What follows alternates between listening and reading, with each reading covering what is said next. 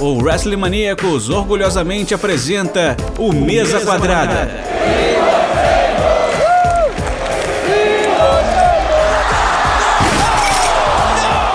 O seu podcast semanal sobre tudo o que acontece dentro e fora dos quatro cantos do ringue.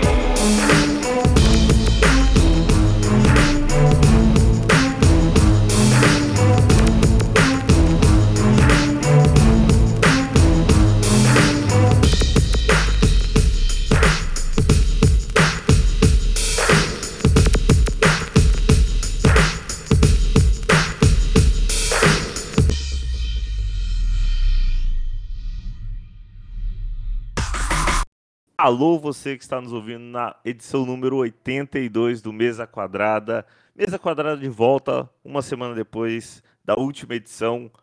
Obrigado que eu consegui fazer duas edições do Mesa Quadrada em seguida. A gente estava meio que cambalhando aí, tinha semana sim, semana não, mas duas semanas seguidas de Mesa Quadrada. Vamos tocando assim até os, as próximas edições. Meu nome é Isaac Luna, se você não me conhece, muito prazer. Bem-vindo ao Astromaníaco, se esse é seu primeiro podcast. Se não for, obrigado por ter voltado. Sinal de que você gostou de algum outro podcast que você ouviu aqui. É, edição número 82, 82 mesas quadradas, falando de WWE, de AEW, de Japão, de assuntos é, variados. Estamos de volta com a mais nova edição, porque precisamos discutir o que aconteceu no AEW Dynamite de ontem.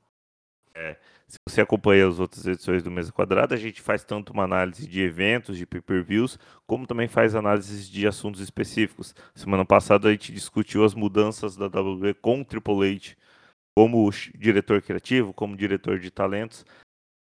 Essa semana a gente vem para falar de AEW porque o show do Dynamite de ontem deu assunto e a gente vai aproveitar aqui para discutir também o que aconteceu. Se você clicou nesse podcast, provavelmente você já viu qual que é o título, qual que é o assunto do que a gente vai falar. Joe Moxley, CM Punk e o título mundial da EW. O que está acontecendo com o campeão mundial da EW? Com as disputas pelo título mundial da EW. É, obviamente que eu não estou sozinho, já que aqui é a mesa quadrada, a gente tem os quatro cantos da mesa, tal qual os quatro cantos do ringue. E hoje eu vim com uma galera muito legal Vou começar por ele, que eu lembro que já participou de uma outra edição, até comigo aqui. É, é apoiador da Astromaníacos. Se você quiser também participar dos nossos podcasts, confere nosso plano de apoio. Daqui a pouco eu vou falar mais sobre isso. Mas, e aí, Miquito? Tá de volta aqui. Não sei, eu não lembro qual foi a última edição que você participou, mas eu lembro que você já participou aqui. Você, eu imagino que os outros dois são estreantes, mas você não. Você já, já colocou aqui. Tudo bem? Se apresenta aí pra galera. Bem, tô de volta. Uh, o episódio que eu participei foi o do Double or Nothing. Uh, tô, tô animado, tô um pouco chocado também. Não muito pela derrota do CM Punk, mas pelo Mox ter feito uma luta sem sangrar. mas acho que essa... tem muita discussão no podcast de hoje, porque tem muitos pontos, assim, de fofoca, digamos assim, né? Que aconteceu recentemente relacionado a isso que culminou nessa nessa luta no Dynamite de quarta-feira que acho que foi uma junção de tanta coisa que a gente tem que fazer um podcast todo sobre isso. É isso aí. É, você já, já, já lembrou de uma coisa que eu pensei demais ontem, né? O Moxley ganhar um título numa luta sem sangrar, a luta tem que acabar com 3 minutos e meio mesmo, porque não é possível. É, além do Mikita, a gente tem outro apoiador do Astromaníacos aqui participando com a gente. Eu imagino que seja a primeira vez dele no Mesa Quadrada, mas ele está lá comigo toda semana no Café Colutinha, o podcast que te deixa preparado para o que vai acontecer a semana inteira na Luta Livre. Pedro Estin. E aí, Estin, tudo bem? Porra, Isaac, tu falou que era para discutir a Tokyo Joshi, tu me chamou para falar sobre Senpunk, cara. Eu, eu, vou, você vai ver o dia que eu vou te chamar pra discutir Tokyo Joshi, vai chegar aqui o podcast sobre Stardom. Aí... Ah, nossa, não, sai no meio do programa, pô. Não, mas brincadeiras à parte, é. Uh, valeu pelo convite, primeira vez. É, discutindo aí. Uh, olha, eu vou ficar bem em cima do muro, porque já não sou nenhum. não sou muito fã dos dois. E, pô, foi bastante surpreendente. Achei interessante decisão de booking. E vai ser uma, um bom tópico aí pra, pra discutir. a gente vai acabar discutindo o que é, é, o que é decisão de booking, o que é algo planejado, o que é, é efeitos decorrentes a coisas que saíram na mídia. A gente vai fazer um relato sobre tudo isso, vai analisar os próximos passos também, porque a luta de ontem foi bem, bem surpreendente e bem e chocante até. E para completar a mesa, por último, mas não menos importante, ela que eu já tentei chamar para podcast antes, mas não deu certo. É, a gente costuma sempre chamar alguns leitores do site, alguém, o pessoal que a gente vê ali, somente no Twitter, que é onde a gente tem mais interação com os leitores, mas a gente também chama o pessoal do Instagram também. É, mas ali no Twitter, onde a gente vê só conversando, mas a gente tenta chamar pessoas diferentes, porque é bom ter opiniões diferentes é, ter mais gente discutindo aqui na comunidade. O Mesa Quadrada é para ser um podcast que traz pessoas de diversos lugares para falar sobre luta livre é, semanalmente com a gente. E hoje eu consegui, a gente conseguiu marcar, conseguiu acertar com ela. Júlia, tudo bem, Júlia? E aí, vocês? Ah, eu estou muito feliz, muito obrigada. Estou muito feliz que deu certo, né? Finalmente consegui participar, mesmo na correria. E eu tô, assim, chocada com o que aconteceu ontem. Acho que ninguém podia prever, né? E o backstage inteiro do, da IW praticamente pegando fogo, né? Não só com os dois que a gente vai falar sobre hoje, mas todo mundo praticamente. Caos generalizado. E é isso, queria agradecer muito o convite, estou muito feliz de participar aqui, é a minha primeira vez. Isso aí, espero que você, você aproveite e fique com vontade de voltar depois para as próximas edições, porque a gente sempre a gente sempre está chamando o pessoal. A gente, como eu falei, o Mikito e o Ashin são apoiadores do Astromaníacos. Eles colaboram com a gente a manter esse projeto no ar. E se você gostar do que você ouviu aqui no podcast, é, gostar do que ouviu dos outros podcasts, a gente tem semanalmente o Café com Lutinha, com uma agenda do tudo que vai acontecer na semana. A gente também tem o podcast do Top da Tag, onde o Joaran e o Marcos Gil discutem assuntos variados. Tem o Senta que lá vem Story, que eu prometi que ia voltar, mas não voltou essa semana, porque. Gravar podcast com um jornalista é a coisa mais complicada do mundo. É, eu não consigo acertar horários com o Rodrigo para a gente voltar. Mas pretendemos voltar logo menos com Senta Que Lá Vem Story, que é o nosso podcast de história. Além dos podcasts, tem as lives. A gente está gravando isso aqui no dia 25, é uma quinta-feira. Lá na Twitch do Astromaníaco está rolando live da Gabu e da Beatriz também. Tem um conteúdo em vídeos na Twitch. A gente tem os artigos no site, seja de texto, seja notícias. Tem as redes sociais que a gente produz também muito conteúdo. Só que só é possível que a gente faça tanto conteúdo assim para tantas plataformas diferentes, graças ao apoio de quem colabora com a gente no apoia.se barra É o financiamento coletivo do site, é o que faz com que a gente tenha é, condições de pagar as contas do fim do mês, contas de servidor, contas de plataformas que a gente usa para produzir nossos conteúdos. apoia.se barra Se você gostar do que a gente faz e se sentir à vontade apoiar, confere lá o nosso plano de apoio, vê qual que você é, se encaixa melhor. Apoiando a gente, você também já entra num, num grupo exclusivo do WhatsApp para os apoiadores, onde a gente está lá todos os dias discutindo é, sobre os assuntos mais variados, seja de lutas no Japão, seja de indies, seja de squash envolvendo o título mundial da EW. Ontem o grupo pegou fogo, assim como o Twitter pegou fogo, o Instagram pegou fogo, as redes sociais inteiras pegou fogo, porque o CM Punk perdeu o título para o campeão interino John Moxley numa luta que durou 3 minutos e 40 segundos. Meu Deus do céu, o que está acontecendo? A gente vai vai, vai entrar, a gente vai fazer uma descrição, de, um resumo de toda a situação que aconteceu até a gente chegar aqui, mas antes eu queria saber de vocês Vou começar pelo Mikito, depois os outros podem, podem falar também. É, na hora ali que. Porque eu lembro que quando começou a luta, a gente até no grupo tava falando, o pessoal no Twitter tava falando. Começou com um estranhamento sobre a posição da luta no show. Pô, tá começando ali com uns 10. às 9 10 9 15 Horário meio estranho, não, é o, não seria o meio evento, porque ainda tinha mais uma luta anunciada para acontecer. a gente pensou, pô, será que eles vão levar essa luta para mais de 50 minutos e deixar a luta acontecer no all out? Já estava sendo muito estranho né, a luta acontecendo num Dynamite. Mas o Mikito, na hora que você viu que a luta acabou tão rápido, é... qual foi a primeira coisa que você, que você pensou, assim, vendo aquilo lá? Ah, eu de primeira pensei, cara, deu merda.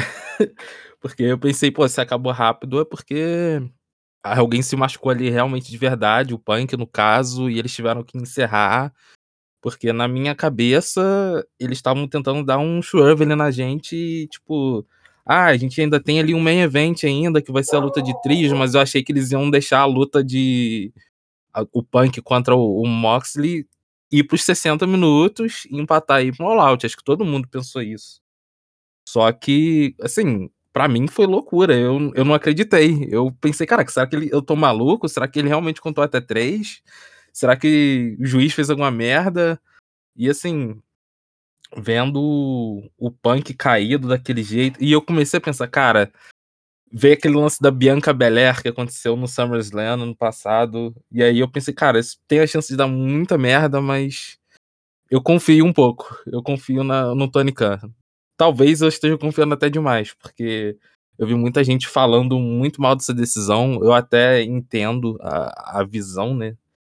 Das pessoas ficarem com o pé atrás, porque realmente é uma decisão muito esquisita, mas assim, eu, eu fiquei boca aberta, não tem nem muito o que falar, né? A gente vai discutir sobre as visões, sobre é, o que tem. O... Existem reclamações que são muito válidas. Eu até comentei na hora lá, que eu achava que tem um motivo muito específico para a luta ter terminado desse jeito, mas é, foi, foi muito foi muito chocante. Eu lembro eu montando o, o montando aqui o, a, a bancada, chama, antes de convidar vocês, eu, eu dar uma olhada na reação, na reação de vocês na hora, né? E, ô, ô Júlio, você nem sabia o que escrever na hora lá, com a hashtag do, do show da EW, né? Não, eu fiquei em choque, porque assim, é, muita gente tinha a opinião que o Moxley talvez ganhasse, mas pra mim era certeza que o Punk ia ganhar, certeza absoluta. Só que ele perder com numa squash ainda, assim, três minutos, praticamente uma humilhação, assim, uma coisa que, que eu nunca ia imaginar que ia acontecer com o CM Punk. Principalmente porque, sei lá, né, ele é tão, ele era uma figura tão poderosa desde que ele entrou no passado, né, eu sei que eu fiquei de boca aberta. Eu lembro que tava eu e meu irmão assistindo, a gente virou um pro outro, assim, literalmente com a mesma cara e sem reação, assim. É, nossa, foi absurdo. E eu não sei, eu fico pensando o que, que motivou essa decisão. Porque agora, eu cheguei agora, agora que eu fiquei sabendo, vai ter de novo essa rematch no All Out. Porque pra mim, eu já tava pensando, meu Deus, vão envolver alguém nesse negócio. Por que, que essa luta aconteceu num Dynamite e não no All Out? E foi o mesmo questionamento que vocês tiveram, né? Por que, que isso aconteceu no meio do show? Tipo, é, como que vai caber o resto das lutas nesse programa? Então, tipo, eu não sei, eu tô. Eu não sei o que dizer até agora, desde aquela hora. Tô chocada. É, no caso, a, a luta ficou nesse, nessa parte do card, porque geralmente é onde dá pra saber quando que vai ter algum tipo de interferência, ah, se vai ter alguma coisa fora de ringue, porque a- as lutas que vão mais longas geralmente são, são as primeiras e o main event, né? Então eles escolheram especificamente esse horário pra para poder ter algum tipo de interferência. Então acho que já, já era bem pensado, já era, já era, um, já era o book acertado já. É, O, o, que eu, o que eu achei muito curioso é porque realmente pensaram que a, a, EW não é por falta de histórico, porque ela já fez lutas chegando a uma hora quase. Chegando a uma hora, de fato, que for, foram lutas principalmente envolvendo os títulos é, com Adam Page, e muito se discutiu que essa luta pegaria 50 minutos e eles transfeririam o main event para outro outro main event que foi a Death Triangle contra a United Empire pro, pro Rampage, talvez. E essa, e, e essa luta tomaria o resto do show. Porque era meio que inimaginável o, o fim dessa luta ser squash. Eu, até eu mandar um abraço pro pessoal do Zoeira of WWE, que falou o sonho dele seria o Moxley vencendo essa luta por squash é, uma hora antes do show e de fato aconteceu o que ele, o que ele tinha previsto. Mas, o Westin, eu lembro que até hoje de manhã você lembrou é, no grupo e o pessoal tá falando, nossa, é absurdo a, w, a EW aceitar a EW fazer que seu campeão mundial perca o título por squash. Você lembrou hoje de manhã no grupo o Brock Lesnar squashou o John Cena, né? O, no, tanto no retorno dele, quanto. E aí eu lembrei também, porque eu até me confundi na hora, o squashou o John Cena no SummerSlam 2014, né? Uh, não, no, no caso do SummerSlam foi uma luta. Teve 15 minutos, se não me engano. Foi por aí. Qual foi aquele deu 16 German suplexes e acabou? Ah, acho que foi num show semanal, acho que foi até. Semanal, foi, né? é, acho que não foi até nem sancionado esse, esse, tipo. Esse tipo de luta. Porque acho que a WWE na época não era. Era burra, mas não tão burra assim. mas o. E é, é interessante ver esse parâmetro que tanto Brock Lesnar e CM Punk uh, são ex-lutadores de MMA, né? No caso, CM Punk é uma luta só, mas ainda assim um lutou, um MMA.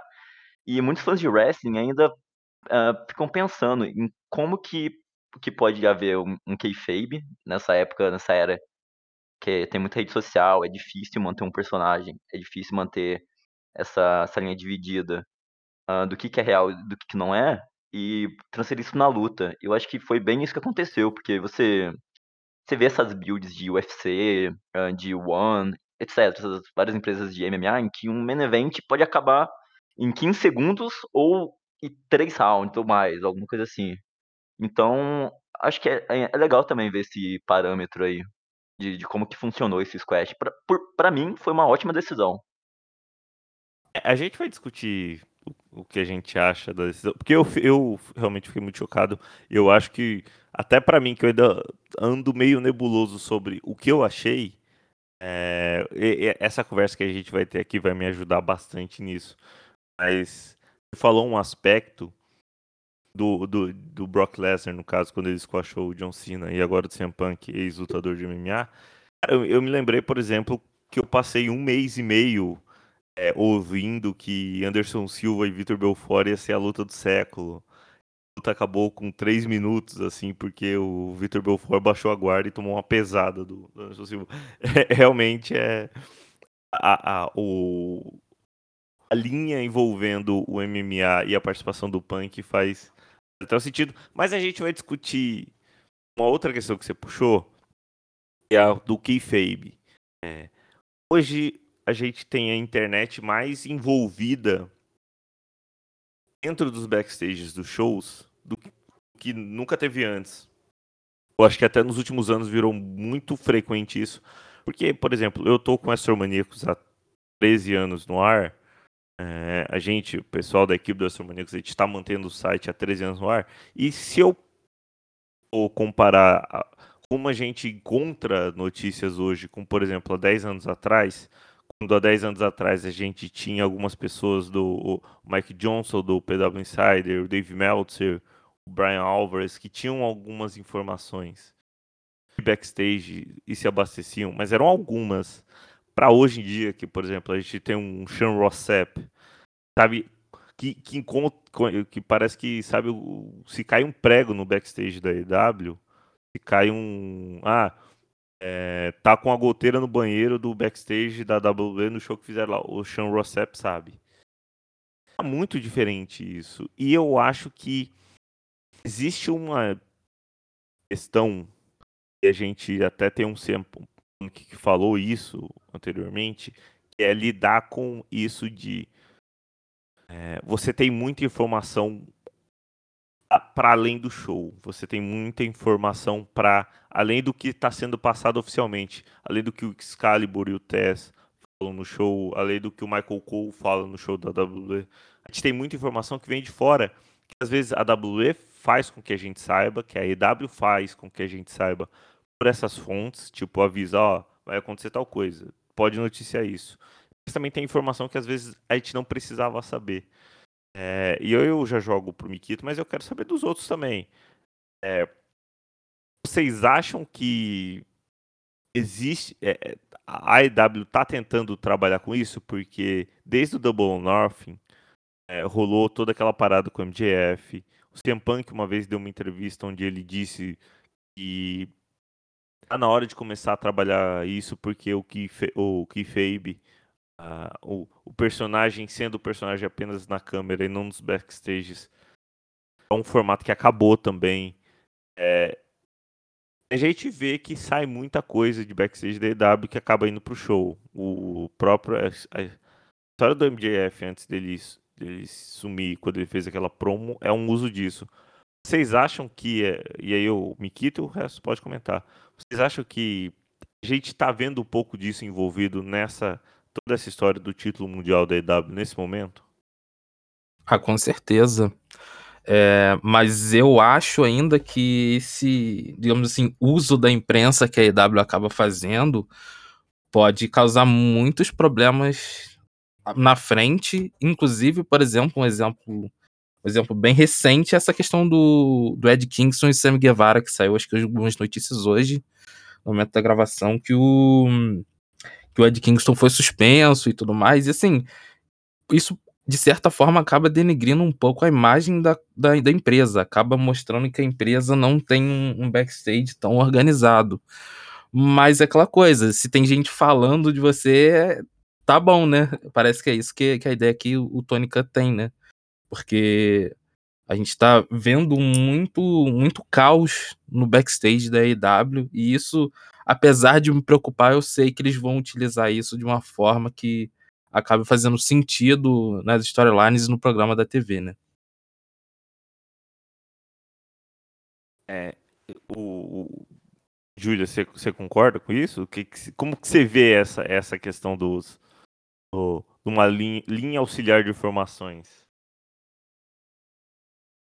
Sei muito bem. O que, eu, o que eu tô percebendo é que antigamente eu acho que essa linha entre kayfabe que é storyline, era muito mais definida. A gente tinha, assim, mais ideia. Por mais que a gente não tivesse informação, a gente sabia, ah, na vida real, fulano não gosta do tal fulano, já brigaram e tal. Só que a IW tá usando isso de uma forma muito, assim, muito misturada, assim. A gente mal sabe o que é verdade, o que é kayfabe. É, ah, por exemplo, a situação do MJF. Uh, é, começou com todo mundo falando, o MJF tá possesso com o Tony Khan, porque né, ele não paga ele. Do nada, levam isso pra televisão.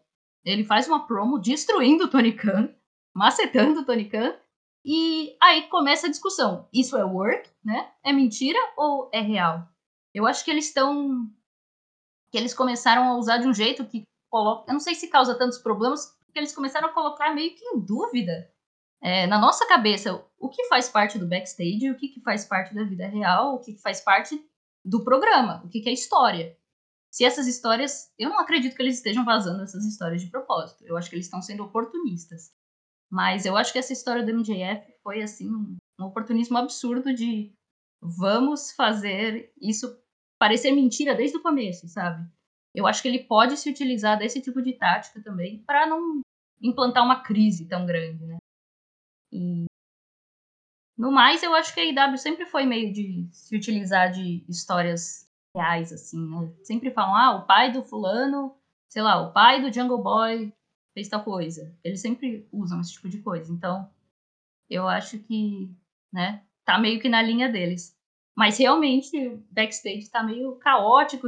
Alguns reclamam que não tem organização, né? O próprio Conan, eu acho que esses dias, numa entrevista, falou que o backstage era uma bagunça, e, enfim. Aí eu não sei, realmente. São, são bons pontos levantados aí pela Júlia e pelo Mickey. É, eu acho que a, o Tony Khan tá fazendo um bom uso disso. Acho que nem, nem é questão de oportunismo, acho que eles vão começar aí nesse, nesse tipo de, de história, de como contar, ter muita coisa trabalhada, né? Muito work, mas a, a, esses chutes aí, como quando como tem personagens que trabalham uh, que você fica, você fica pensando, será que isso aqui é, é storyline? Será que isso aqui é real? Personagens como Ed Kingston, MJF, que ele, que ele sabe muito bem é, trabalhar muito bem os personagens, é, tanto fora e dentro dos rings, você vê que eles fazem um uso muito, mas muito massivo disso e fica deixa o público uh, apreensivo, né? E é uma boa tática, já que eles estão é, com dificuldades de, de, atingir né, a audiência nesses últimos meses. Conseguiram um milhão, né? Já soltaram os números do, do Dynamite dessa última quarta-feira. Graças a né, é claro, né? Mas do, no caso, é, no caso do, desses chutes, desses works aí, o, o Mikio até mencionou o Ed Kingston e o Sammy Guevara, tem até entrevista, né, do Ed Kingston, é até, é até um, é uma coisa que ele vem, ele sempre faz, né, de falar mal do, dos outros, do, das, das, menos alguns, né, no caso o próprio Ortiz, o Monkey e a Ruby Soho, que são os poucos amigos dele, o Moxley, é, é interessante ver como que eles estão sendo, é, não só oportunistas, mas ter, essa visão, porque é, é, é, é bastante, é uma revolução até. Uh, é claro que já houve no passado, sempre teve é, essa mistura de kayfabe com realidade, mas, ainda assim, é, a, a, decisão de desquachar o, o punk, ter um, no caso uma mística do que, que vai acontecer nesse, nesse all-out, é, fica bastante, né, fica bastante tem bastante surpresa nesse, nesse mix aí. E você vê Dave Metzer soltando nota, o, o, outros insiders e tudo mais. No, ainda não, não falaram, né, que vai ser o main event do All Out. Ainda tem uma semana aí para ver. Pode ter alguém nessa mistura, vamos ver. Mas, mas é aquilo, né? É, é, que eles conseguiram fazer fazer é, todo mundo falar sobre a empresa e, e quero ver, né? Na, na próxima quarta-feira. Duvido que eles anunciem algo na, nesse Rampage, né? Que vai ser que é gravado. É, vocês falaram do Ed Kingston. Para quem não viu, tem a matéria no site do Ed Kingston. Ele tá meio afastado do show semanais porque ele foi suspenso por causa de um entreveiro que ele teve com o Sam Guevara. E lembraram de um vídeo do Ed Kingston autografando o boneco, assim, para poder entregar aqui, a, a pessoa começa a perguntar do, do, dos outros lutadores, e aí ele fala até o que o Ashton falou, que os, os únicos amigos dele são o Moxley, a Rub Sorro e o, o Ortiz. E, ele, e alguém pergunta, ah, e o Sam Guevara? E ele fala que ele odeia o Sam Guevara e que se encontrar com o Sam Guevara vai soltar a mão nele. Foi o que ele fez. Encontrou com o Sam Guevara e deu a bofetada nele aí, deu problema. Merecido, hein? Merecido. Merecido. Merecido. É, é mas eu, não, o Ed Kingston é demais. É, eu, eu fico assustado como ele é fantástico. Bom, é, aqui foi, uma, foi um pensamento meio geral sobre alguns pontos. Porque o que, que eu vou fazer agora? Eu vou vou falar aqui um resumo dessa situação por inteiro. Por quê? Porque esse problema que está acontecendo agora é um problema que se arrasta desde antes do Double or Nothing, baseado nas informações que a gente tem sobre problemas acontecendo dentro dos, dos backstages da EW, principalmente com CM Punk e Adam Page. Vou ler o resumo aqui, vocês, vocês vão acompanhando aí. Se vocês quiserem intervir, comentar algum ponto no meio, acrescentar também alguma coisa para além do que está aqui no resumo, podem desmutar o microfone e falar também. Mas, resumindo, antes da gente começar a desenvolver mais, é, nas semanas anteriores do Double or Nothing, o CM Punk ele teria participado de uma reunião, isso é informação revelada pelo Fightful, é, onde ele di, disse para algumas pessoas que ele não iria perder para o Adam Page no Double or Nothing, né? É, essa situação até que o CM Punk teria utilizado o estrelismo dele, da, da fato que ele finalmente chegou a uma luta pelo título mundial. E algumas pessoas acharam que foi meio atropelado. Eu achei que era um momento para o CM Punk lutar pelo título, vide a storyline que ele tinha feito com o MJF e credibilizou, não no ranking da EW, mas que foi a minha storyline do ano até agora, MJF CM Punk. É, mas ele ia lutar pelo título no do Burnoff. E é, é, esse fato que ele teria dito que ele não iria perder pro, pro Adam Page no Nothing, levou o Hangman Adam Page a realizar uma promo atacando o Punk é, na promo, usando como contexto a situação envolvendo o Coach Cabana, é que apesar de membro da Dark Order, foi parar na Ring of Honor e não participa de mais nenhum show da EW, muito por causa da desavença entre o Coach Cabana e o CM Punk. É, para quem não sabe, o Coach Cabana e o CM Punk são, são melhores amigos. É, desde a época da Ring of Honor, estrearam juntos na Ring of Honor. É, eles, quando o CM Punk sai da, da WWE, eles gravam um podcast que o CM Punk fala umas as coisas que não deveria ter falado, pede para não mandar pro ar, o coach Cabana vai e manda pro ar. Esse podcast acabou prejudicando o CM Punk nas ações que ele tinha aberto contra a WWE na justiça, se eu não me engano. E aí eles acabaram a amizade, um processou o outro. É legal e interessante o Isaac mencionar que era bem na época que a Sasha Banks e a Naomi tinham saído da WWE e o Punk vinha falando muito sobre os direitos dos, né, do dos trabalhadores. E foi o que também influ influenciou bastante na, na promo do Adam Page, né, a, a, a fazer esse meio chute, meio work, né, ao, ao Punk.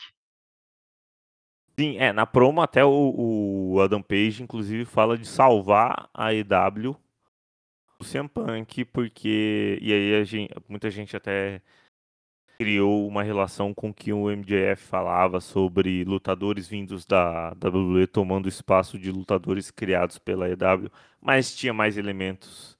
Além disso, CM Punk não gostou dessa promo.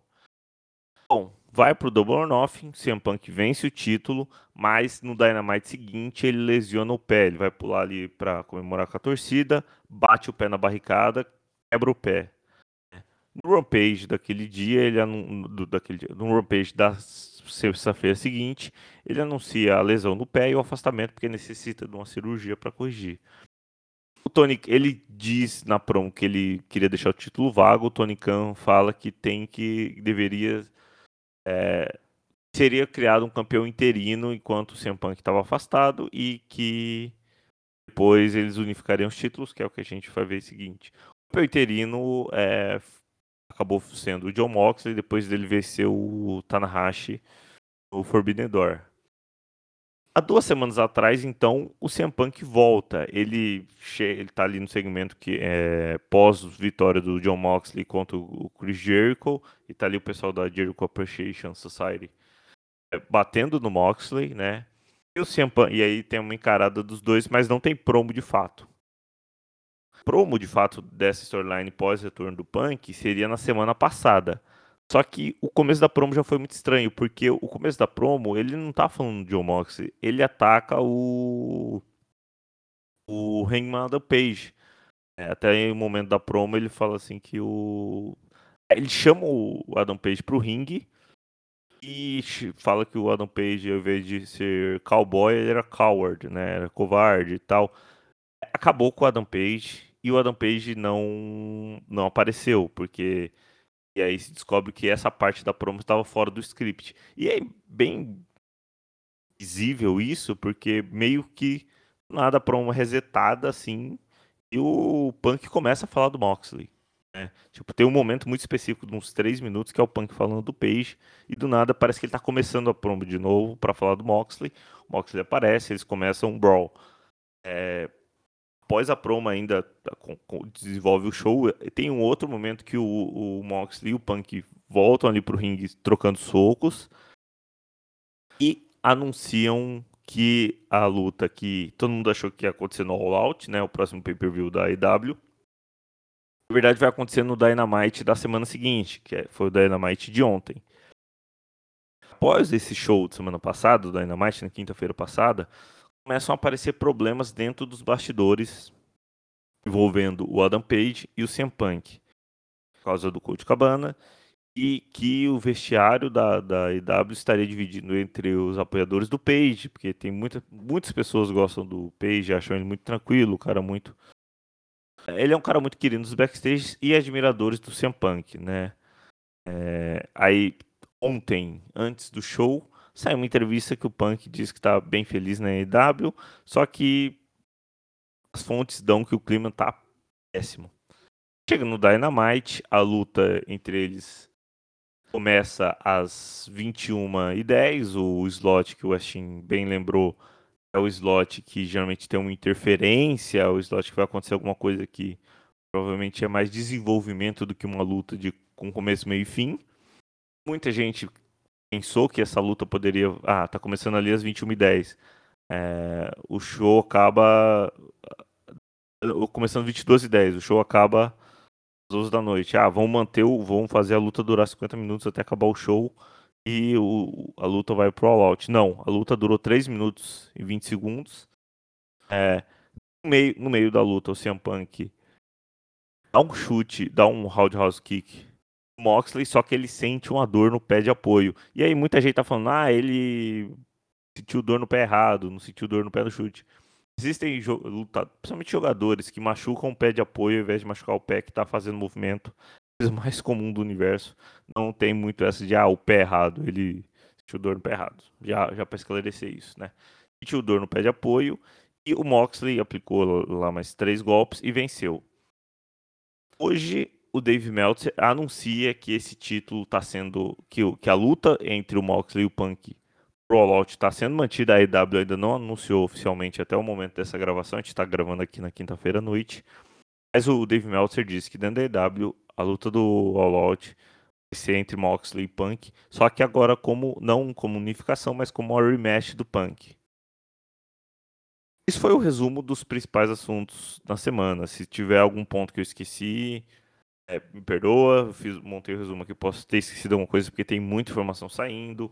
É, se vocês até que estão com a gente quiser complementar, se eu esqueci alguma coisa, se quiser, você que está me ouvindo quiser complementar nas postagens sobre o podcast nas nossas redes sociais, pode mandar lá. É, mas aí eu já vou começar com as perguntas. É... Julia, você acredita que existe uma correlação esse tempo de vitória rápida do CM Punk como porque a gente começa a pensar em várias coisas. Um, uma do, um dos pontos que mais tem se discutido é que essa derrota rápida assim poderia ser uma punição pela promo que ele fez na semana anterior atacando o Adam Page fugindo do script. Você acha você acredita nisso ou você acha que pode ter alguma outra coisa envolvida? Ou é tudo planejado? A promo, na verdade, estava no script, é, a vitória rápida já é planejado para gerar é, interação nas redes sociais. O que, que você. O que, que você acha que levou para é, esse tempo de luta, esse squash? Vejo como uma punição, porque, assim, eu não sei eu não sei se é até injusto da minha parte pensar isso. Mas eu vejo o Tony Khan como muito fã do CM Punk, assim, muito admirador dele. Aí eu não sei se ele tomaria esse tipo de atitude. Vou punir ele por ter falado isso, né? Sobre o Hangman, por ter trazido um Hangman numa promo que não tinha nada a ver. O que eu andei pensando agora, enquanto vocês estavam falando, é até pelo fato deles manterem essa luta pro All Out, é, talvez tenha se tentado criar um hype assim absurdo para a luta, porque os últimos campeões da IW não, assim, não, a partir do Punk já começou a mudar um pouco. Mas era uma sequência muito lógica, tanto que a gente tinha até aquela imagem, né, do, acho que era do All Out 2019, se eu não me engano, que tinha Chris Jericho, aí Moxley, Kenny Omega e Hangman. Então, a gente já tinha todo um booking delineado. Então, toda a sequência era muito lógica, quem vai vencer, quem não vai vencer. Aqui, como a IW sempre segue uma, uma sequência muito lógica na storyline, ganha quem a gente espera, muitas vezes, não sempre, eu acho que eles tentaram subverter isso para deixar todo mundo falando sobre. Nossa, que absurdo. Tipo, como assim? Quem imaginaria que o CM Punk perderia tão rápido, né? Muita gente também acha que foi a lesão, que ele nunca se recuperou dessa lesão. É, ou que ele tenha se lesionado de novo. Mas eu acho difícil, né, com aquele histórico do CM Punk já criticando a WWE por não se importar tanto com os wrestlers lesionados. Né? Então eu acho um pouco difícil essa hipótese da lesão. Eu essa da, da punição eu também não sei. Não, não sei se me parece o tipo de atitude que o Tony Khan tomaria. Talvez. Mas, assim, eu, assim como vocês, também tô nas hipóteses. É, e, e lembrando que, eu não, eu não sei se foi o Fight, foi, foi o Meltzer que disse que o plano para passar essa luta pro Dynamite foi do próprio Moxley, né? Foi ele que deu essa ideia. E a, até quando terminou mais ou menos a, o Dynamite de ontem, eu também tava com essa ideia na mente de que talvez o Punk ia, descobriu que ia demorar muito mais para se recuperar e que o Moxley achou melhor ele o Punk perder rápido, porque o Moxley, inclusive, em várias promos, disse que ele não gostava do termo interino, né? Para ele, ele era o campeão mundial. E, e nada de. Tinha que tirar essa palavra interina, né? Então eu tava até pensando que podia ser isso. Às vezes o Mox fez uma politicagem ali para rolar essa luta. E só que pelo que o, Dev, o Meltzer disse que essa luta por enquanto, internamente, tá no card do All Out, aí eu já risquei essa possibilidade. Mas eu acho que foi algo planejado, principalmente por ter sido uma ideia do Moxley. Né? Eu acho que ele queria gerar um buzz aí em volta do All Out pra vender muito mais. Né? Foi isso, a ideia do, do Moxley, e o Punk concordou uh, pelo, pelo, pelo reporte que teve. E, e a decisão é que também uh, o Moxley teve um, esse então, né, o Moxley foi incrível, derrotando Tanahashi, teve uh, várias lutas aí de, de first contender, né, não valendo título. Uh, acho, acho que só teve uma defesa de título, se não me engano, tem até que verificar.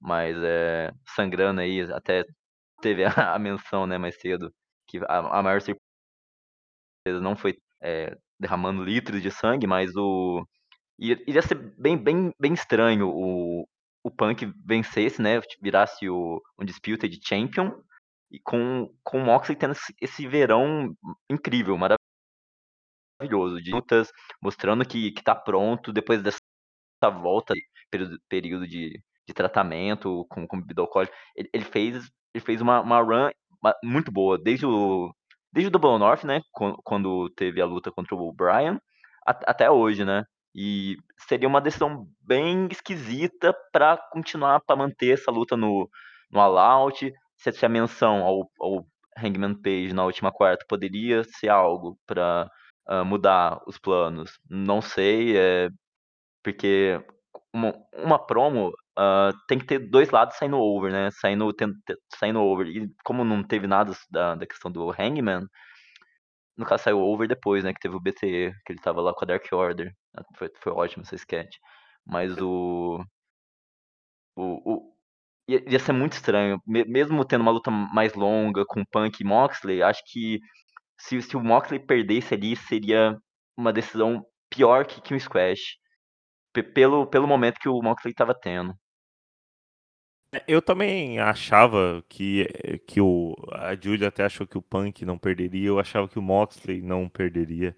Achava que era o momento mesmo para o Moxley ganhar o título, porque eu vejo uma dificuldade muito grande na EW em transformar o CM Punk em heel. É, dá para perceber que desde quando ele eu acho que desde a primeira luta dele foi com o Darby Allin mas a gente tinha uma rivalidade com o MBF, com o MBF claramente Rio. Mas que nas outras lutas, contra o Ed Kingston, contra o próprio Adam Page, ele não era o face da situação. E, eu não, e dado essa run maravilhosa mesmo que o, que o Moxley tem feito, eu sentia que esse era o momento que a EW poderia dar o, o, o, o truco e, e, tipo, fazer o salto exato para o CM Punk cair Hill, mesmo pensando que o All Out é em Chicago. Ótimo ponto, Isaac. Até mencionar isso, porque uh, é difícil você transformar o, o Punk Hill ainda agora, né? Depois de uma lesão séria, porque lesão de pé leva muito tempo para recuperação. E para um rematch, ele virar Rio em Chicago, só se ele fazer cocô no meio do logo lá da EW, ligar pro Hunter e falar que tá voltando pra WWE, porque não vejo nenhuma outra forma do Punk virar Rio. Uh, outra forma. Caso fosse contra um, um uma outra persona, que, que seja, no caso, o Hangman Page ou o Kingston, talvez, mas contra o Mox em Chicago, e da última vez que ele teve em Chicago, ele perdeu, né, pro, pro MJF. Vai ser, no, vai ser bem difícil, hein? Só se ele fizesse o que o Jericho fez com a bandeira do Brasil, né? Só que com a bandeira de Chicago. Aí ele conseguia. Puta, Podia acho que nem che- isso, che- hein? Eu acho- Ele ia ter que chegar lá, tipo, camiseta do, do Green Bay Packers, assim, pra poder. Não Nossa, sei, não sei, é, realmente. Transformar É, o fala- Punk Hill chi- em Chicago. falar que Aaron Rodgers tem razão. Que É vai, vai tomar a arruasca com Aaron Rodgers. Pra, pra, pra, pra quem conhece de NFL, sacou a referência. É, tipo, só, só se for um negócio assim, porque é inacreditável você transformar o Punk Hill em, em Chicago. Mas eu acho que tem um pouco disso e. Eu, ah, só que eu, eu não. Eu, o que me incomoda é que, por exemplo, o Ashin citou o segmento do Adam Page no BTE, que foi muito bom. o, segmento ali mostrando que o cara foi avisar o Adam Page que o Punk tava falando dele no ringue e ele cortou o cara porque ele tava fazendo um treinamento de grito com a Dark Order no, no, numa salinha lá. É, é maravilhoso. Só que eu fico, eu fico meio incomodado porque gente sabe que a, a IW ela leva muitas coisas do BTE a sério. Só que eu fico incomodado com isso porque o BTE ainda não é. Ele é muito recluso do que a gente vê na TV. Eu acho que é esse tipo de coisa que eu, que eu que me incomoda, porque por exemplo, ah, o Punk é Rio, mas ele não pega a reação de Rio porque a torcida gosta muito dele. Ah, vamos fazer coisas paralelas aqui, por exemplo, hoje eu vi um vídeo falando do é, Cleveland Cursed, que ele perdeu a luta dele. Ele, ele saiu da o show do, do Raw que ele pegou e foi embora no meio do show, quando ele saiu da WWE em 2014 foi em Cleveland. A luta que ele perdeu na- no UFC foi em Cleveland também, que ele perdeu em dois minutos. Aí teve essa luta ontem em Cleveland também, que é algo que o MJF citou até em uma das promos dele. Eu vi, tem um vídeo desse no, nas redes sociais, eu posso até marcar depois no, no colocar no Twitter do Astromaníacos. Mas eu acho que esses fatores são muito pequenos, são muito escondidos para se trabalhar num show que precisa de audiência, porque por exemplo, eu não sei se é esse tipo de coisa tão detalhe, detalhe tão minúsculo que vai vai pra gente que é viciado, que é hard fan, que tá no Twitter todo dia vendo sobre, a gente pega essas coisas, mas pro cara que tá no sofá, que é a audiência que a EW quer conquistar, eu acho que atrapalha mais é, o desenvolvimento de história. Se, se a EW estiver usando isso, o que. O que. Você ter as coisas acontecendo na TV. É, não sei se você concorda com isso, ou, Julia, ou se você acha que tem algum outro elemento que a gente está deixando passar. É, toda essa questão do, do CM Punk. Não do CM Punk Rio, mas do CM Punk. A EW querer transformar o CM Punk em alguma coisa que não tá conseguindo.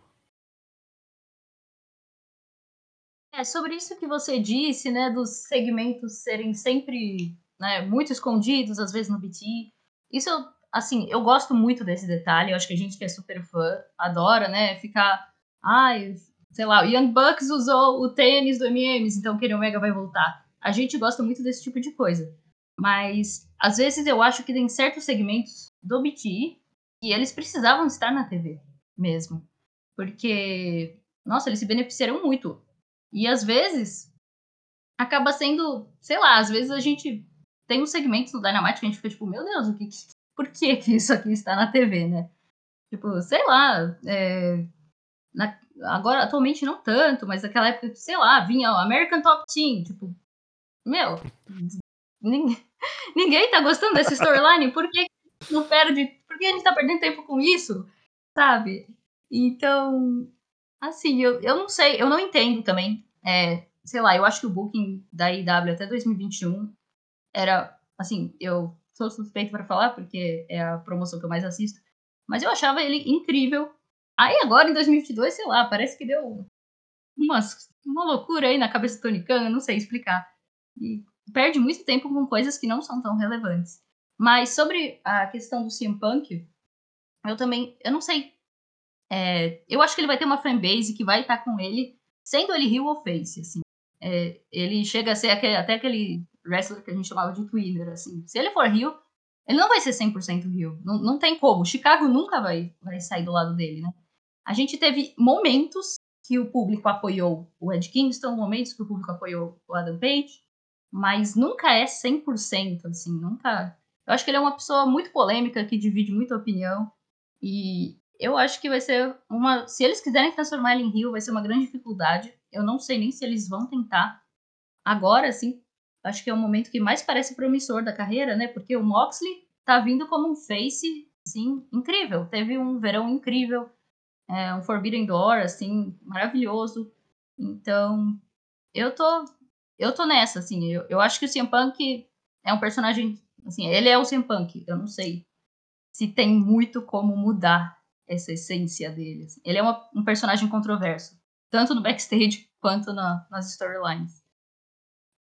Você falou do Punk que não tem como ser face, não tem como não ser face em Chicago. Lembrei do próprio MJF, quando no meio da storyline do MJF com o Punk, que eles foram para Nova York. E o MJF é face em Nova York. Ele pode ser tipo para mais odiado nos Estados Unidos inteiro que ele lutando em casa. O Nova York não, é Long Island ainda, né? É, ele lutando na casa dele, a torcida vai comemorar, menos a mãe e o pai dele que vai estar tá lá com cartaz xingando ele. Tem essa questão do MJF também. É, mas pensando nisso, ô Mikito, como que você vê que a EW deveria. Porque assim, a gente falou que não tem um, um anúncio oficial da luta dos dois no All Out. Agora, não sabe se vai ter alguma coisa no Rampage. O Rampage é gravado, não foi feito nada ao vivo dentro do ringue. Pode ser feito um segmento de backstage e desenvolva isso. Mas supondo que não tenha nada no Rampage, chega na semana que vem, é, faltando três, quatro dias para uma para você dar aquele último gatilho para as pessoas se interessarem no All Out e comprarem pay-per-view como que você vê que a, a EW deveria pegar toda essa storyline, todo, tudo isso que foi montado, base o Squash, falar, Punk, faça isso, porque é, esse é o degrau que falta subir para a luta entre você e o Moxley no All Out. Como você pensaria que ficaria melhor isso? É, assim, eu acabo trazendo isso um pouco é, pro, pro que aconteceu com o MDF no Double or Nothing, né? Eu acho que dependendo da situação, ele, ele ficar um pouco fora de tudo e, e a gente esperar só o momento da luta ali, eu acho que talvez deixaria um mistério a mais, no, assim, um mistério no ar. E eu acho que quem tem que carregar mais essa a, promoção dessa luta, né, carregar mais esse o hype para essa luta é o Moxley, porque eu acho que o Moxley no, no reinado dele como campeão, ele tava fazendo ótimos promos ali no backstage. Eu acho que ele podia, por exemplo, na luta dele contra o Mance Warner, ele me deixou animado para a luta contra o Mance Warner. É. E eu acho que ele consegue fazer isso com qualquer luta. Eu, eu acho que tem que confiar no, no Mox para essa luta dar certo, porque é aquela coisa. Em Chicago, de um jeito ou de outro, todo mundo vai gritar CM Punk o dia inteiro. Então eu acho que quem tem que fazer alguma coisa de diferente nesse hype para essa luta é o Mox. É, e o Mox ele tem capacidade para fazer isso.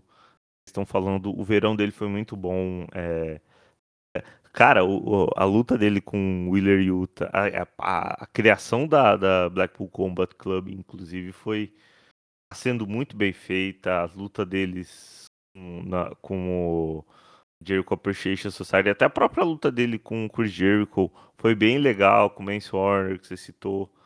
Ele tem feito lutas muito, muito legais, muito interessantes. É, eu imagino que ele vá sair como campeão em Chicago, provavelmente vai ser vaiado porque ele deve vencer o, o Punk. Mas eu, eu, o que eu fico pensando, que eu não sei se seria bem na promo, que aí o Moxley realmente deveria carregar, mas o que o, o que porque assim, é, acompanhando os insiders, acompanhando o pessoal no, no Twitter, no Facebook, no Instagram, é, maioria das reações ao que aconteceu ontem é que a gente está analisando a ideia de, por exemplo, a Julia falou que os, as lutas da EW foram muito previsíveis, as trocas de campeões foram muito previsíveis, realmente foram. Com, o, todo mundo sabia, assistindo o pay-per-view do ano passado, que o Adam Page sairia campeão naquela luta com Kenny Omega. Todo mundo sabia que o Adam Page sairia campeão antes mesmo dele ter voltado à empresa quando ele se afastou por causa do nascimento do filho dele. E aí, depois pós a vitória do Punk no Nothing, estão bagunçando um pouco o card para tirar essa previsibilidade. Só que eu acho que essa previsibilidade meio que mal acostumou algum um público também. Por exemplo, tem o, o, o Trevor Dame, que é um cara que eu gosto muito. Ele estava até fazendo uma análise que 70% das reações negativas que ele estava vendo, e foi um negócio que eu vi também, é, das reações eram negativas para o que aconteceu, porque as pessoas realmente estavam irritadas, estavam questionando os motivos da EW fazer isso. O, o é, você que tá ali também, tá no Twitter como eu, a gente acabou conversando bastante.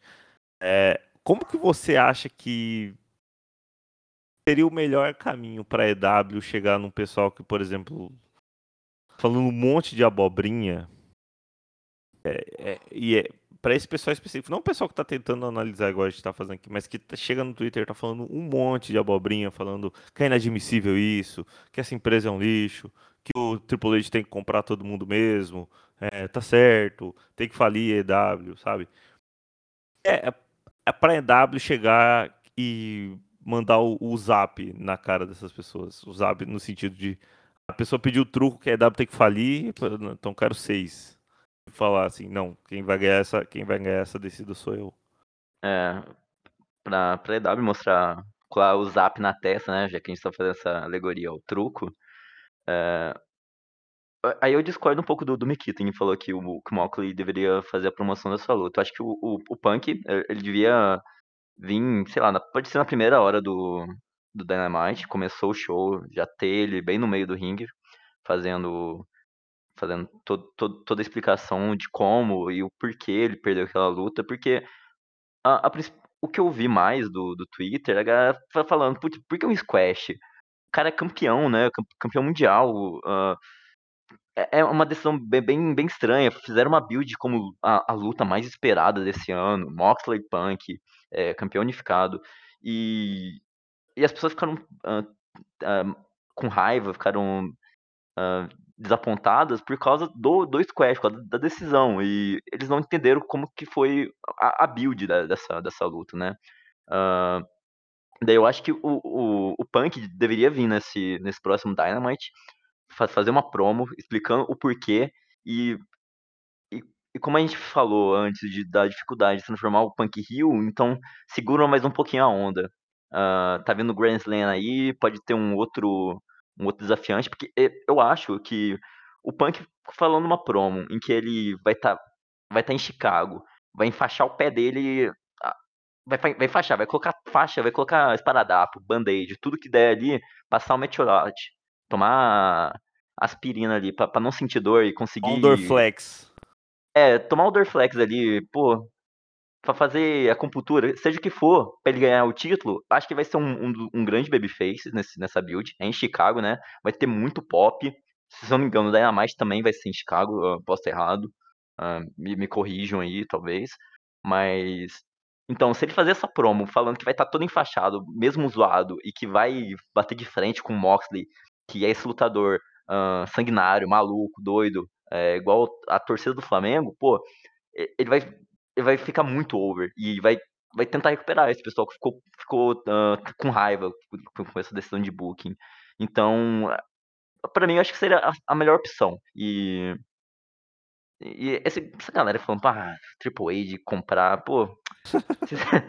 Não, pelo amor de Deus. Eu, eu vi esse comentário no, Acho que foi no Facebook. Nossa, cara. O galera é muito descolado da realidade. Não dá não.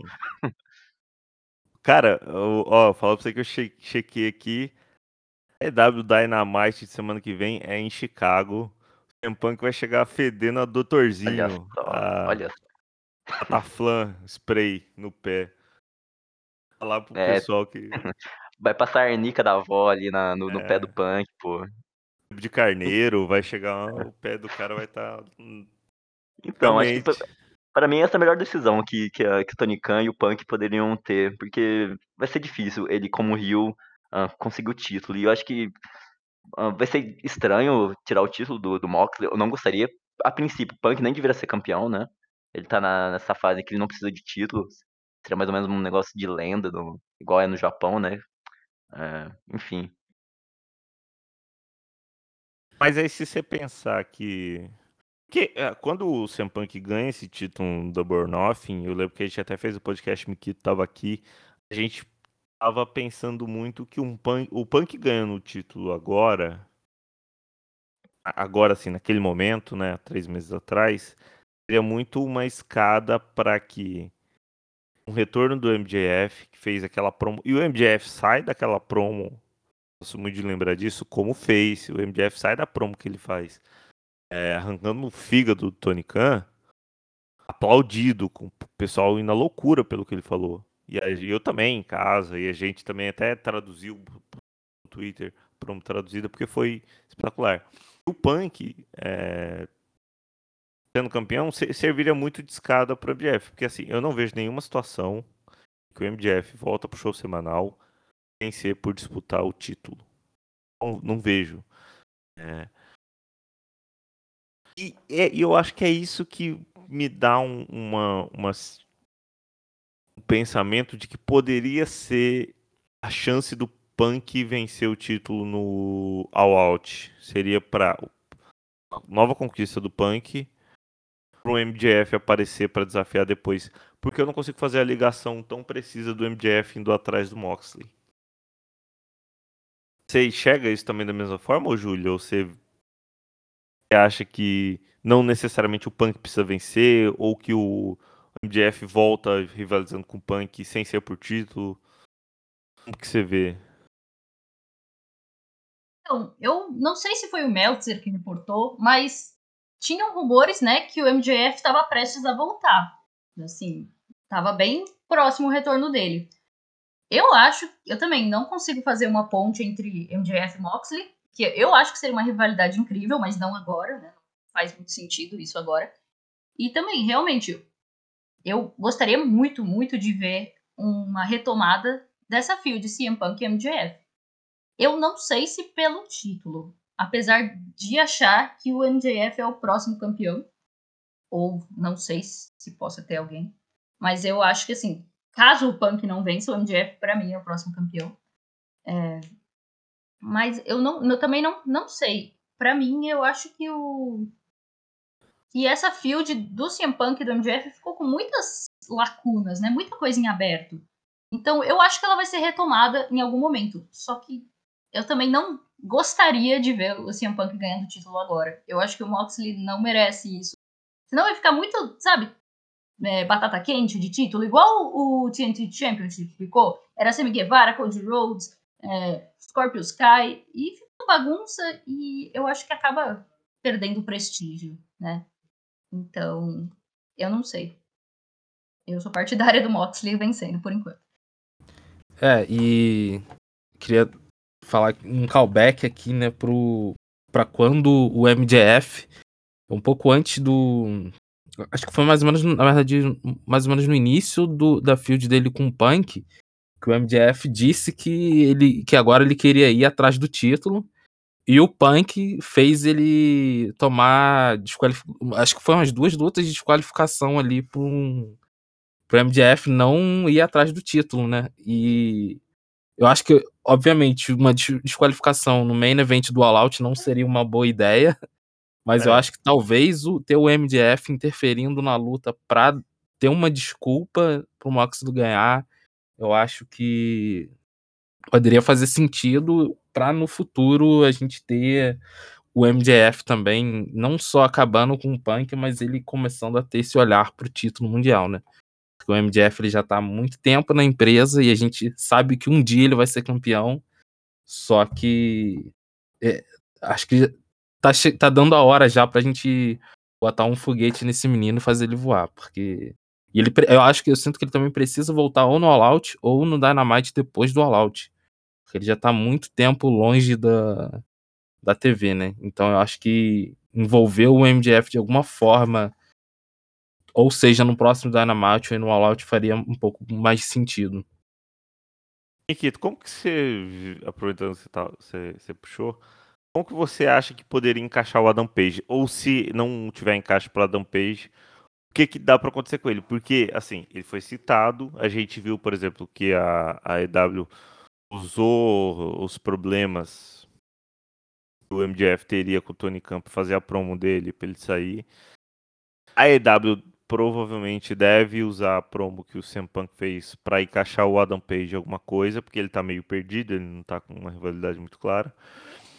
Mas como que você acha que. O que, o que você acha que a EW faria com o Adam Page? Pode ser tanto nessa, nesse cenário pelo título como fora. Olha, eu acho que o mais óbvio seria ser uma, uma three-way pelo title, pelo título com o Adam Page no meio ali. Mas eu acho que se isso não acontecer e o CM Punk for campeão, o que, que acontece? No All Out eles anunciaram uma Cassino Ladder Match. Pode ser que o Adam Page ganhe essa luta, se ele aparecer. Eles não acho que não anunciaram ainda quem vai estar tá na, na Cassino Ladder Match, mas imagina se for o Adam Page que ganha. E o CM Punk ganha o título, eu acho que eles já vão fazer já isso como a primeira luta ali pro a primeira defesa do Punk de volta, né, como campeão. Então eu acho que dá para fazer algo bem interessante com isso. Uma coisa também legal que seria de fazer é eles colocarem o Adam Page como campeão da Cassino Ladder Match, e aí todo mundo antecipando que, ah, então vai ser o CM Punk que vai ganhar e acabando o Moxley ganhando o título, é, conseguindo reter o título, acho que também seria uma coisa interessante, justamente porque, como todo mundo falou, é, a maioria desses bookings envolvendo os títulos grandes da AEW são muito previsíveis. E como eles estão tentando mudar um pouco disso, como visto no Dynamite, né? Eu acho que dá para fazer muita coisa envolvendo o Adam Page. Eu só não sei se ele vai interferir ou fazer algo assim, porque acho que não é muito do personagem dele, né?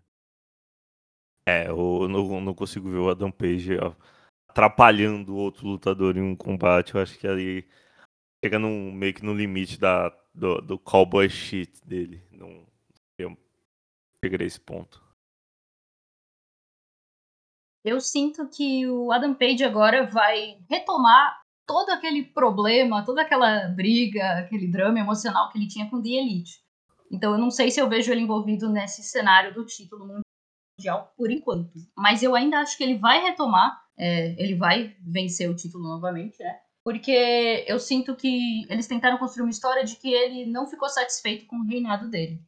Então acho que talvez no futuro. Mas por enquanto eu vejo ele tentando se resolver com o Young Bucks, tentando se resolver com o Kenny Omega, que é o ex-parceiro dele, né? Que eles não se, não se bicam desde 2020, ou sei lá, 2000, há muito tempo. Então eu acho que por enquanto vai ser isso. Eu, você, falou, que... você falou dos problemas, acho que ele tá falando de retomar o problema com, com álcool, porque, porque se ele, ele andou com uns copos de cerveja na mão que eu fiquei meio preocupado. Ah, Possível também. Tem que ter a brejinha, poxa. Mas o negócio que a Júlia falou, Isaac, é que eu também vejo que o, acho que o Hangman talvez não, não entre nessa rivalidade. Seria interessante, né, se anunciassem uma three-way ou uma, uma, uma four-way, quem sabe, né, de MJF. Mas na, na ladder match, se o Coringa for o próprio Maxwell, né, da, depois de duas semanas ou três, tem que até ver, é, vai ter o Arthur Ashe Stadium, né? O show lá em Nova York, e que é no Queens. Mas Queens é mais perto de Long Island do que, uh, do que qualquer outro lugar. Então acho que poderia ser uma boa luta aí pro CM Punk ter, uh, no caso, se ele ganhasse, né? É, daria o, o gancho perfeito até para um MJF chegar face, né? Porque lá naquela região ele é o face. E é, e essa, no caso, esse, essa previsibilidade, eu não acho uma coisa ruim, não. A- o pessoal, ah, quando teve lá o Hangman campeão, todo mundo sabia, mas todo mundo ficou muito feliz, mas muito feliz. Acho que foi uma das melhores reações que, que, eu, que eu já vi nesses últimos anos em questão de, de booking. Então, ah, acho que se eles querem mudar isso, que, que seja então é, surpresas positivas, né? Teve esse, esse- essa mistura nesse último, nesse último show com o Squash, mas eh, deviam então deixar pelo menos um pouco mais previsível pra, né, agradar todo mundo. Então, se for o caso. É, eu- eu- não é nem questão de reclamar de previsibilidade, até porque eu, eu tava achando bem. Eu achei. Cara, o, a- o dia que o, que o Adam Page ganhou o título, eu fui dormir tipo 5 horas da manhã, porque eu tava eletrizado. A vitória dele foi bem, foi bem forte. Eu assisti o pay-per-view inteiro no dia seguinte. Inclusive, foi no sábado, né? Se eu não me engano. No domingo eu reassisti o pay-per-view inteiro. Mas. Eu acho que a questão da, da reclamação é nem tanto, ah, tá muito previsível. Eu acho que é tipo, não, não precisa ser sempre previsível. É, dá pra. O elemento, a surpresa é, é gostosa também, você ser surpreendido quando acontece uma coisa diferente. E é uma coisa que a, gente já viu muitos, muitas vezes ah, dentro da, da luta livre, principalmente com a, com a WWE, porque tá aí há mais tempo, mas também é é bom a EW variar um pouquinho, fazer algumas coisas inesperadas. Eu acho que a gente conseguiu abordar bem o assunto. Eu, eu- falando de opinião pessoal, a gente tá passando da uma hora e dez, uma, é, a gente chegando a uma hora de podcast agora. Eu confesso pra vocês que eu estou chegando nesse momento do podcast uma visão diferente de quando a gente começou a discutir. Eu acho que tem alguns elementos que a gente acabou não percebendo é, na hora lá aconteceu, até durante o dia inteiro. Porque a gente chega nas redes sociais, a gente acaba lendo muita coisa que às vezes ou faz muito sentido, ou, ou- ou muitas coisas que, tipo, é só uma exposição de reclamação de opiniões diferentes e não analisa direito. Eu acho que a gente conseguiu analisar muito bem o que aconteceu nessa uma hora. Alguém quer complementar alguma coisa aqui? que dá para ser falado, ou que não foi falado, ou que tem, faltou, tipo, ah, um gancho que, que, que ficou sem explorar. Acho que aqui a gente passou bem a limpo, mas se você que está nos ouvindo achou que faltou algum, algum ponto, seja na construção da storyline, seja no, no que a gente falou, seja no na própria Squash mesmo, manda nos comentários do, do- das postagens na sua rede social favorita. A gente posta sobre esse podcast. Todas as redes sociais, Twitter, Facebook, Instagram. Vou ver se eu consigo fazer um TikTok falando do podcast. Tem dancinha, praticamente. Mas quiser opinar, quiser falar, pô, faltou tal coisa, manda nos comentários que a gente vai vai estar todo mundo marcado aqui, é Júlio, Biquito, é Shin. A gente pode levar esse papo até pro Twitter, até pro Facebook também. É, e, e assim, o, o mês quadrado é isso, é discussões e para trazer vocês também para um debate um pouco mais diferente do que só falar, não, a EW é um lixo, tem que fechar, o Tony Khan tem que vender a empresa, ninguém sabe de luta livre lá e já era inadmissível um squash pelo título mundial. Não, tem squashes que podem ser muito válidos para desenvolvimento de histórias. É, eu acho que a gente abordou muito bem o, o assunto. É, a gente já vai chegando para o final. Lembrar que tem muita gente pedindo é, um podcast sobre a divisão feminina da EW. A gente vai fazer. É um assunto que precisa ser abordado, porque é, tem muita coisa que, que acontece lá que é, tá, já, já passou da hora da EW mexer no- na forma como a própria empresa pensa na divisão feminina, mas a gente vai fazer um pouco mais para frente. Eu quero montar uma bancada aqui é, mais feminina, que seja as quatro participantes mulheres é, e que consigam falar mais do assunto. Mas mais para frente a gente volta com mesa quadrada falando desse assunto, volta com mesa quadrada. Provavelmente o próximo vai ser falando de of the Castle. Mas além dos mesas quadradas, você também pode discutir esses outros assuntos, na, seja nas nossas postagens nas redes sociais, quanto também nas lives do Astromaníacos Live na Twitch e outras plataformas. É, encaminhando para o final, eu quero agradecer muito a quem ouviu até aqui. Eu quero agradecer muito a quem, quem acompanhou o podcast. Se você gostou, escuta no Spotify, dá cinco estrelas. Eu quero agradecer principalmente aos meus convidados. Eu estou aqui quase todo mesa quadrada, quando não sou eu, o Guilherme, é o João Aranha, é o Márcio, mas os, os convidados é, a gente é muito bom receber. Eu acabo chamando até meio em cima da hora. Eu chamei os três ontem, depois do, do Dynamite, porque eu achei que a gente precisava é, discutir o que aconteceu. E eles aceitaram. Eu fiquei muito feliz porque eu juntei três pessoas excelentes para conversar. Conversando com você, Júlia. Muito obrigado. É, se tiver algum destaque final, manda seu destaque final e fala onde o pessoal pode te encontrar nas redes sociais se você quiser conversar com as pessoas nas redes sociais, se não quiser também, não, não precisa. Eu que agradeço, agradeço muito o convite, fiquei muito feliz de ter conseguido participar aqui hoje. É, também saí com uma visão totalmente diferente de quando eu entrei, né? Tem muita coisa, tem... isso aí ainda vai dar muito pano para manga. E uh, eu tô praticamente, basicamente no Twitter mesmo. É, meu arroba é um pouco difícil de escrever, mas é Lerxtes, é L-E-R-S-T-S. Tá marcado e... lá no, no, na publicação. Beleza, tranquilo. E queria agradecer realmente.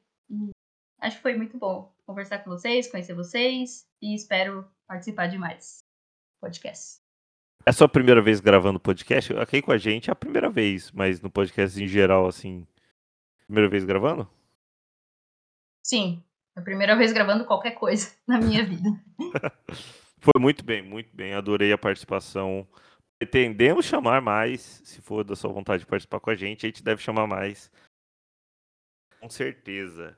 É, também agradecer aos apoiadores. O apoiador tem cadeira cativa aqui no, no Mesa Quadrada. A gente sempre, eu sempre, quando vou montar as bancadas para discussão, procuro primeiro entre os nossos apoiadores, porque eles ajudam a gente a manter esse, esse, esse tanto esse podcast quanto os outros produtos do Astromaníacos no ar, porque a gente realmente precisa de ajuda a fechar as contas no fim do mês. Começando por você, Miquito.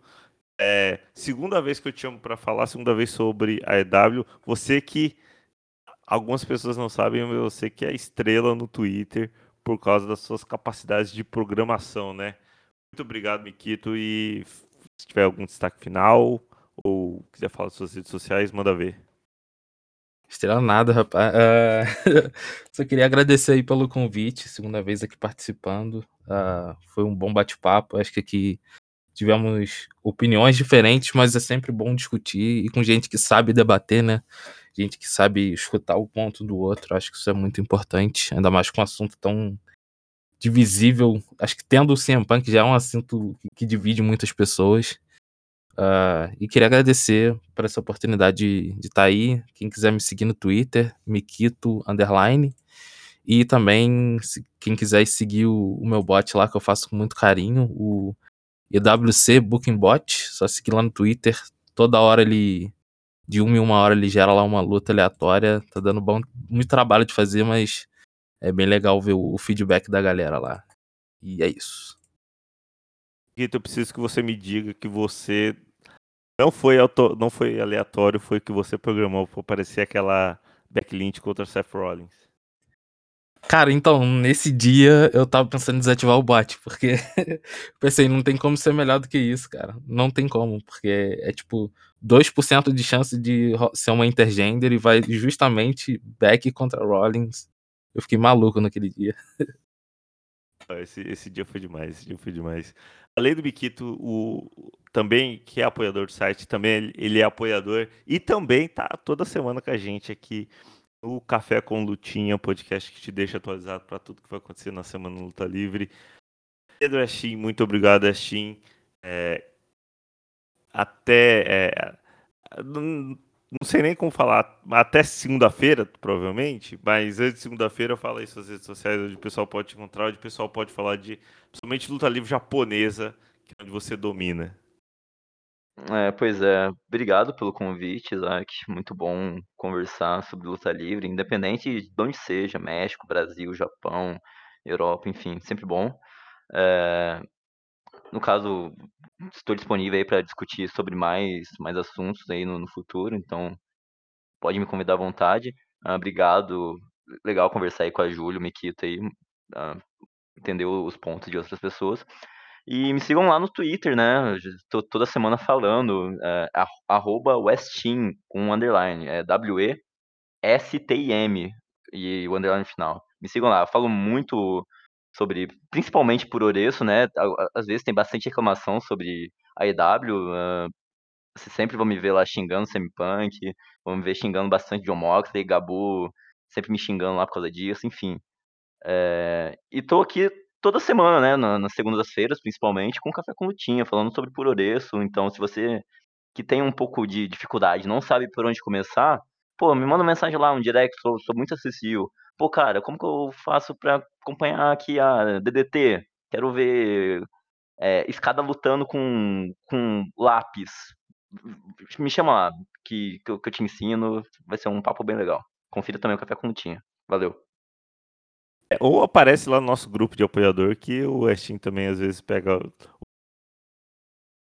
que, que ele assistiu e gostou. Ele tem um ótimo gosto, porque esses dias eu assisti DDT porque ele recomendou. Ele tá direto lá no nosso grupo de apoio, ele manda umas coisas também. Você vê lá, 5 horas da manhã, eu, eu, mandando mensagem, 4 horas da manhã, ó, assista essa luta aqui, galera, que foi boa. E é, é tudo, toda empresa. É, então, ajuda o WrestleManiacos, pô. 8 reais ou mais. Toda empresa não, porque Stardom não, não, não entra aí, né? Exato, Stardom não, Stardom não. É isso aí. A gente ainda precisa conversar sobre isso, porque o pessoal tá pedindo Stardom. Mas enfim, enfim, deixa pra, pro, pra segunda-feira lá no Café com Lutinha. Mais uma vez eu agradeço a você que ouviu até o final é, esse podcast. A gente fez a propaganda aqui do, do nosso financiamento coletivo. Realmente, se você puder ajudar, nos ajude. Se você escuta pelo Spotify, dá cinco estrelas. Se você gostou, quer opinar, quer passar um feedback negativo, positivo, se for feedback negativo, pode mandar também, porque a gente. É, é muito importante que a gente saiba também do da onde a gente precisa melhorar. Procura pela postagem do podcast em todas as redes sociais: Twitter, Facebook, Instagram. É, procura lá e comenta com a gente. Mais uma vez, obrigado. Meu nome é Isaac Luna. É, agradeço quem ficou até o final e até a próxima. É Western Maníacos, somos maníacos por podcasts. Wrestling Maníacos Podcast. Há mais de 10 anos sendo maníacos por wrestling. Acesse wrestlingmaníacos.com e confira.